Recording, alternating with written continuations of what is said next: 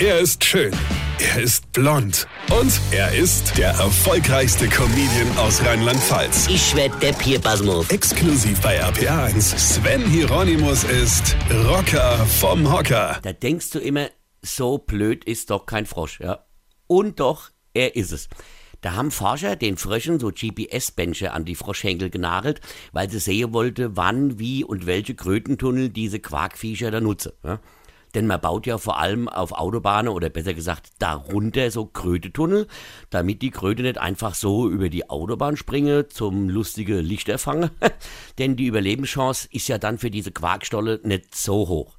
Und da hat man festgestellt, die nehmen nicht immer den erstbeste Tunnel, was ja mal grundsätzlich der einfachste Weg wäre. Nee, viele hüpfen am Tunnel vorbei und dann am nächsten und so weiter, ja, bis sie einen gefunden haben, der ihren Bedürfnissen entspricht oder der ihnen halt am besten gefällt. Ja. Weil gut, so eine Kröte hat ja schließlich auch ihren Stolz. Ja. Also, die nutzen diese Tunnel wirklich. Nur einen Frosch gab es halt mal wieder, ja, der ganz anders war und seinen eigenen Willen hatte.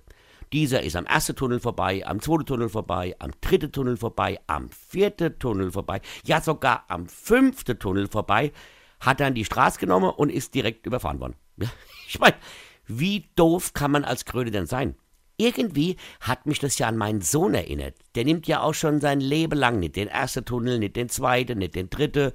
Scheiß auf den vierten, der fünfte ist uncool, Papa, ich nehme die Straße und schwuppdiwupp kommt dann halt der Auto. Ja? Also im übertragenen Sinne. Ja, und die Moral von der Geschichte? Nimmst du den Tunnel nicht als Kröte, bist du blöde. Verstehst du? Weine kenn dich. Weine. Sven Hieronymus ist Rocker vom Hocker. Tourplan und Tickets jetzt auf rpr1.de. Weine kenn dich. Weine.